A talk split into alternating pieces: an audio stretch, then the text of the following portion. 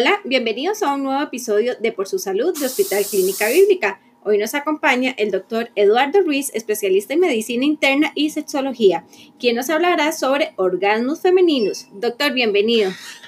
Al contrario, al contrario, gracias por, por estar acá. Gracias a usted, doctor, siempre tan espléndido. Doctor, vamos a hablar sobre este tema, ¿verdad? Que muchas veces lo vemos un poco tabú, ¿verdad? Lo que es el orgasmo femenino, femenino, perdón. ¿Cómo es el mecanismo del orgasmo? Ok, bien, el orgasmo, eh, el mecanismo es sumamente complejo, ¿verdad? Lo más usual, eh, eh, y ahí les voy a ser totalmente sincero, o sea, hay partes del mecanismo cerebral, del mecanismo fisiológico por el que se produce, que apenas estamos medio comenzando a entender que sabemos, digamos, la estimulación, el efector, este, puedo mencionarles un montón de palabras de domingo, pero no lo voy a hacer sobre las estructuras cerebrales que tienen que ver con esto, pero lo que sí les puedo confesar es esto. Por ejemplo, en los estudios que se han hecho de resonancia magnética nuclear, ¿ok? Este, Imagínate qué complicado estudiar eso. O sea, tener a una, a una mujer en una, en una máquina de resonancia, haciéndole una resonancia con un vibrador en la mano, produciéndose un orgasmo mientras... Mientras, mientras tiene a todo el mundo viéndola. Mientras todos los investigadores están viendo, ¿verdad? De ahí. Este, y obviamente, y lo peor, cuando está teniendo el orgasmo, inmediatamente el radiólogo le va a decir, no se mueva, no se mueva, no mueva la cabeza, porque entonces no se va a entender. No, pero eso es algo que no. Ha sido muy complicado. Y obviamente pues nos ha permitido ver muchas cosas porque a la hora en la que se hacen esos estudios se ve cómo, cómo de alguna manera se activan un montón de zonas del cerebro, de las cuales tenemos identificadas como ocho, como ocho, eh, o sea, que sabemos, sí, aquí esos son los nombres raros, ¿verdad? Ciertas partes del cerebro que tal vez no viene al caso mencionar, pero hay otro montón de áreas del cerebro que se activan que uno no sabe qué tienen que ver, ¿verdad? ¿Qué tienen que ver con eso? Lo que sí sabemos es esto. Para que haya un buen orgasmo tiene que haber un estímulo sexual efectivo, o sea, tiene que haber algo que la persona le guste, algo que la persona le erotice, y ya te quito un par de mitos de una vez respecto a eso. No hay problema, este, doctor, para eso estamos. Este, tiene que haber un estímulo sexual efectivo.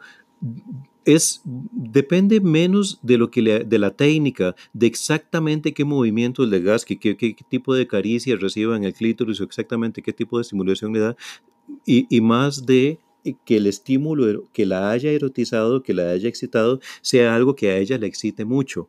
Que este, en los varones también funcionamos así, nada más que si hay algunas diferencias eh, importantes. Vamos a ver, los varones eventualmente podemos ser muy diferentes en nuestros gustos, nuestra sensibilidad, qué cosas me resienten, qué cosas me hieren, qué cosas me excitan, qué cosas no. Las mujeres también. ¿okay? Pero las grandes diferencias respecto a qué te produce un orgasmo, qué tipo de estímulo te gusta, si ocupas más durito, más suavecito, más rapidito, más... En eso las mujeres tienen una variabilidad terrible que los hombres no tenemos. Doctor, perdón que lo interrumpa. E, e, este tipo de estímulos que usted nos está mencionando deben de realizarlo otra persona, ¿verdad? Esta compañía o puede ser la mujer sola. Ok, las dos. Y esa es tal vez la parte más importante. O sea, desgraciadamente en nuestra cultura nosotros hemos aprendido a entender el orgasmo femenino como algo que el hombre le produce. Ajá, ¿sí? Ajá. Algo así como yo trabajo y ella califica. ¿Cierto o no es cierto? ¿Qué? Ok, ok. Y la verdad es que el orgasmo femenino no funciona así, mentira. La excitación femenina no funciona así. Una mujer que se tira ahí a la cama en modo de muñeca inflable a esperar a que le haga cosas para ver si se excita y a ver si logra sentir algo, nunca va a sentir lo mismo que una mujer que lo agarre, lo desvista, lo chupe, lo muerde, lo aruñe. O sea, cuanto más participativa sea la, la función de la mujer, si es una mujer que tiene sus fantasías y que le dice a él, mira, quiero probar tal cosa, o en una peliculilla vi que, vi que pasó tal cosa y la verdad es que me, me dejó como loca. Me gustaría probarlo. Me gustaría probarlo. Una mujer que tenga la, la, la soltura para participar de esa manera, usualmente disfruta muchísimo más que aquella que se tira en modo de muñeca inflable esperando que le haga cosas. Exacto. Doctor, un orgasmo vaginal y uno de clítoris es diferente? Mira, este, el orgasmo vaginal es una cosa que prácticamente ni existe. O sea, no es, que la no, diferencia? No es que no existe. Vamos a ver. El orgasmo es una sola cosa, ¿verdad? O sea, es esa sensación de intenso placer que empieza en el área de los genitales y te invade todo el cuerpo y te, te estremece toda. Eh, Lo que es, a veces puede ser diferente es la manera de alcanzarlo. O sea, no todas las mujeres alcanzan el orgasmo de la misma manera. Y ahí sí es de lo que te venía hablando del asunto de la variabilidad individual. O sea, los hombres para producirnos un orgasmo nosotros mismos, todos hacemos más o menos lo mismo. Sí, o sea, o sea, pero sí, digamos, la forma de, de, producirse un orgasmo es más o menos lo mismo. Revoluciones por segundo más, revoluciones por segundo más, menos, pero todos hacemos casi lo mismo. Este fue un tema que hablamos antes también, para que busquen ese podcast. Ok. En cambio, las mujeres, para producirse orgasmos, vos vas a ver que las mujeres tienen formas de formas, de formas, de formas, de formas, de formas, que lo que les funciona a una tal vez no le funciona a otra. O sea, que una misma mujer eventualmente puede haber experimentado 5, 6, 7, 8, 9, 10, 11 formas diferentes de producirse orgasmos, que un día le apetece una, que otro día le apetece otra. ¿Por qué? véanlo ustedes, o sea, visiten un sex shop y cuéntenme de todas las carajadas que vieron ahí en la pared, ¿cuántas son para los hombres? La minoría. O la mayoría. Prácticamente nada. O sea, o sea si, me, si me decís la mayoría es que nunca ha sido un sex shop. o sea, porque, porque obviamente toda la cantidad de juguetes que hay ahí, todos son para que las mujeres se produzcan orgasmos. Este, entonces, eh, esa, la palabra yo a veces la evito por el montón, por la forma en la que, en, en la que ha sido malentendida el término, cuando uno dice masturbación, ah, ¿verdad? De una vez, o sea, la sola palabra masturbación suena como perturbado, ¿no? O sea, eh, de una vez te sentís un dedo acusador en... Yo, por ejemplo, a una paciente nunca le pregunto eh, eh, digamos, eh, a veces es un dato que sí necesitamos saber, o sea, el, respecto a su facilidad de tener orgasmos, pero yo a una paciente nunca le voy a preguntar si se masturba o no se masturba o cómo se masturba, eso no, nunca, o sea, pero mira qué curioso, o si se lo preguntara, eventualmente puede ser que lo que obtenga es una respuesta un poco la defensiva, o que se sienta invadida, o que se sienta mal. Este, pero mira qué curioso, con solo quitar la palabra, si yo les pregunto diferente, si les pregunto, mira, decime una cosita, cuando vos solita te produces un orgasmo, ¿te, sal, te cuesta tanto como con él o solita sí podés? Con solo que tal, vieras que con solo eso obtengo una respuesta sincera, honesta. Ya me contestan algo así como, no, vieras que solita antes podía y últimamente también. tengo como seis meses que de, que, que de ahí antes yo era muy fiebre, tal vez todos los días, varias veces al día o tres veces por semana y ahora tal vez con uno por semana. Y, Ok, entonces obtener respuestas sinceras obviamente depende un poquitito. Claro, ya eso mm, sí es de la habilidad, digamos, de la, del profesional en sexualidad, de, de de, poder entender cómo, cómo, cómo hacer para que la persona se sienta cómoda. El sexólogo es algo rarísimo. Es un perfecto desconocido al que llegas a hablar de cosas que no se hablan con nadie. Entonces, el, la formación del profesional tiene que ser muy sólida para que vos puedas hablar de esos temas sin sentirte intimidada, sin sentirte invadida, sin sentir que te están juzgando, sin sentir eh, que sos una especie de, de, degenerada. Entonces, eh, ¿Por qué te salgo con ese tema de la variabilidad? Porque de veras, que las mujeres que, que, que han probado con el chorro de la ducha, este, eh, con sus deditos, algunas que, que, introducen sus deditos dentro de la vagina, otras que, que, nada más tocando el clítoris, que es la gran mayoría, las que han probado con un vibrador, las que tienen varios vibradores y a veces les apetece uno y a veces les apetece otro. ¿okay? O sea, doctor, esto no es malo. Para eso hay esta variedad de estimuladores. Sí, realmente nunca se ha encontrado ningún daño que se haya producido por, porque, las, porque las mujeres se produzcan orgasmos. Y de una vez quitemos el mito del que veníamos hablando. Si mencionamos la palabra masturbación, sin, sin, querer queriendo, aún las personas más educadas, de una vez pensamos como en masculino. Claro. ¿No es cierto? Claro. O sea, si vos decís esa palabra, lo primero que pensás es como en algo que hacen los hombres. El hombre masturbándose. Ajá. O sea, ¿quién quien ha de alguna manera ya asimilado como que de que las mujeres también se producen orgasmos. Y fue curioso porque hoy lo podemos hablar con cierta naturalidad, pero todavía pareciera como, como, que ciertas cosas que para mí son muy obvias es como si fuera un secreto, este, o, como, si fuera, como si fuera falso. Este, y ahí, vean ustedes, el asunto que le cuento de los sex shops, están quebrando. o sea, eh, y, los, los, sex shops existen por los gustos de las mujeres, no por los gustos de los hombres. ¿okay? Entonces, este, la variabilidad individual es muchísima. Que las mujeres se produzcan orgasmos es fundamental, eh, es, es, una parte importante.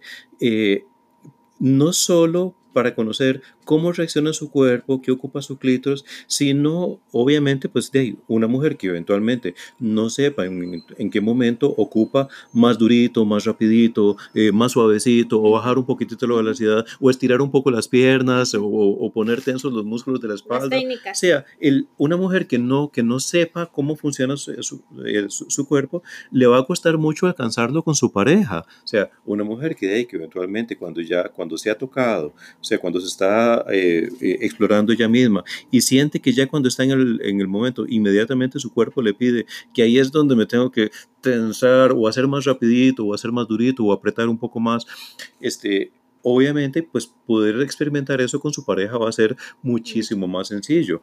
Una mujer que no se haya explorado tiene el problema de que, este, de que a la hora de reconocer qué ocupa cuando lo ocupa, no solo no va a saber, sino que espera que de alguna manera él adivine qué es lo que estoy ocupando. Cuando seamos sinceros, los hombres no sabemos eso. O sea, la idea que se tiene todavía a estas alturas, oigo mujeres que me dicen cosas como, es que él no me enseñó. O sea, a mí me parece increíble que en pleno siglo XXI todavía escuche eso, que es que, o sea, ¿desde cuándo los hombres conocemos el cuerpo de las mujeres mejor que ellas? Eso es mentira. Por eso ahí viene la frase de probemos cosas diferentes, hagamos cosas diferentes, salgamos de la rutina para llegar a todo eso.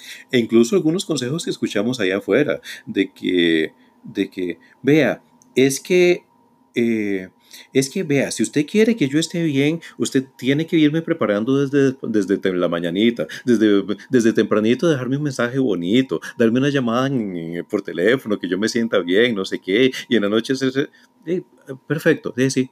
Y yo lo que les pregunto cuando, cuando, cuando preguntamos eso o pedimos eso es, ¿y vos?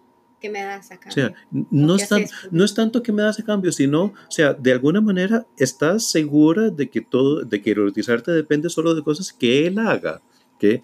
Mira que estamos solo en tu, en tu, primera pregunta. O sea, ¿estas son cosas que tiene que hacer él o son cosas que tiene que hacer ella? No, eh, lo más importante de los orgasmos que ella se produce no es tanto lo que le haga el clítoris, sino los orgasmos que siente. Lo más importante es lo que le hace su cabeza. O sea, el, que, el sacar ese ratito para pensar, imaginarse algo o recordar algo que le excita, algo que cuando lo cuando lo piensa, ella siente que se moja su vagina, que ella siente cosquillitas, o sea, vieras que cuando veo mujeres con anorgasmia es muy común que ellas a estas alturas ni siquiera saben o sea, ni siquiera tienen claro qué me excita y qué no. O sea, entonces, un punto muy importante para la mujer es explórese, conózcase, disfrútese. Exactamente, eso es, eso es fundamental y el conocerse y disfrutarse no es nada más conocer sus genitales. El asunto de que el espejito y que, saber dónde está el clítoris, yo creo que la mayor parte de las mujeres hoy en día nos dicen, pues eso yo ya me lo sé. O sea, es más, no es tanto conocerse en sus genitales, sino conocerse en su personalidad, en sus reacciones, en sus gustos.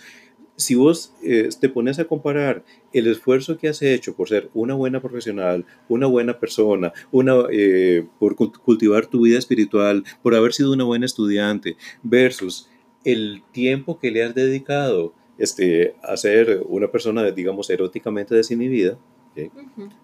Ves que es, algo así como, como, como, como 100 a, a, 3, ¿verdad?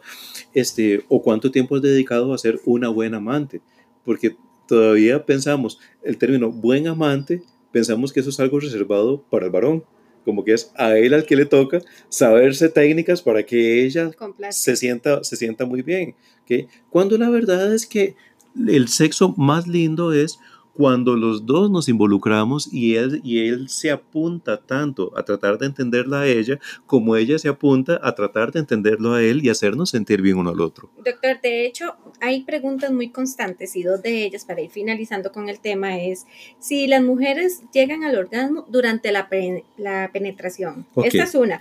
Y después, doctor, es responsabilidad de la pareja que yo tenga ese orgasmo, que eso es lo que usted me venía comentando. Sí, mira, que el pene sea el que produzca orgasmos, eso es, eso es casi inusual, es un, es un mito. Vamos a ver, la penetración no es la que produce orgasmos en la mayor parte de las mujeres. El órgano orgásmico por excelencia de la mujer es el clítoris, no la vagina. Eso no significa que la penetración no sea placentera o que no sea importante. Una mujer puede tener un orgasmo delicioso con sexo oral y aún así sentir la necesidad de que me penetren. Y no siempre es por tener un orgasmo, o sea, algunas mujeres podrán tener un orgasmo también cuando las penetran, ¿verdad? Pero aún esas mujeres, que son la mayoría, que su orgasmo fue con la lengua, con los dedos, eh, la sensación, la necesidad de ser penetrada no es necesariamente porque eso les va a producir otro orgasmo. Sin embargo, ahí sí te tengo que dar un par de técnicas para que aquellas que sí lo tienen no me, no me acribillen y no vayan a pensar que estoy hablando pura paja. Que hay un par de cosas. Hay mujeres que sí tienen orgasmo vaginal, o sea, que la penetración vaginal les produce orgasmo. Hay algunas mujeres para las cuales es más fácil tener un orgasmo estando penetradas que con la estimulación eh, del clítoris. Son una minoría. Hay mujeres que tienen punto G, entonces que, la estimulación con los deditos tirando un poquitito hacia arriba les puede producir un orgasmo y hasta les hace eyacular, que, que también son una minoría. Pero lo que sí todas las mujeres tienen es la capacidad de que estimulando el clítoris van a tener un orgasmo. Ahora, la forma de estimular el clítoris rara vez es con el pene por dentro. Vamos a ver, el clítoris este, es un órgano muy sensible, pero es un órgano delicadito. La razón por la cual los seres humanos usamos la lengua para estimular el cuerpo de nuestra pareja no es por ninguna perversión, no es por malicia, no es por, por inmoralidad, es que eh, hay algo en la construcción del cuerpo. Vamos a ver, el clítoris es, una estructura hecha de mucosa. Eh, la mejor caricia que puede recibir un clítoris es una caricia que sea suavecita, calientita y humedita. La lengua. ¿Con qué? Sí, con, un dedo, con un dedo lleno de callos. O sea, realmente, o sea, eso no es lo que es. Con un dedo lleno de callos no podemos acariciar un clítoris. O sea, eventualmente, pues, eh, la estimulación del clítoris y que ella tenga su orgasmo de otras maneras que no sean la penetración y que la penetración cumpla otras funciones es plenamente normal. Esto es válido hasta para las mujeres que tienen vibrador. De cada 100 mujeres que tienen un vibrador, 93 de cada 100 lo que hacen es pegárselo al clítoris. Yo no sé ni para qué los hacen con forma de pene. O sea, realmente, de cada 100 mujeres que tengan un vibrador, solo 7 de cada 100 usan meterlo dentro de su vagina. O sea, para la mayor parte de las mujeres es más placentero pegárselo al clítoris que introducirlo dentro de la vagina. Entonces, este, eh, el, si así lo logran, si así lo hacen ellas solitas en su cuarto, mucho menos de va a ser con su pareja. Hay una pequeña minoría, hay algunas mujeres que si están encima de él, estando penetradas pueden jugársela de manera que con el tipo de presión y roce que hacen, su clítoris pega contra el huesito del pubis de él y, entonces ahí tienen un orgasmo, pero el orgasmo lo alcanzaron estando penetradas, que la penetración sí produce mucho placer, que no necesariamente un orgasmo, pero sí mucho placer. Y además de ese placer y si la situación le resulta excitante, el movimiento que su clítoris hace contra el huesito del pubis de él le va a producir un orgasmo.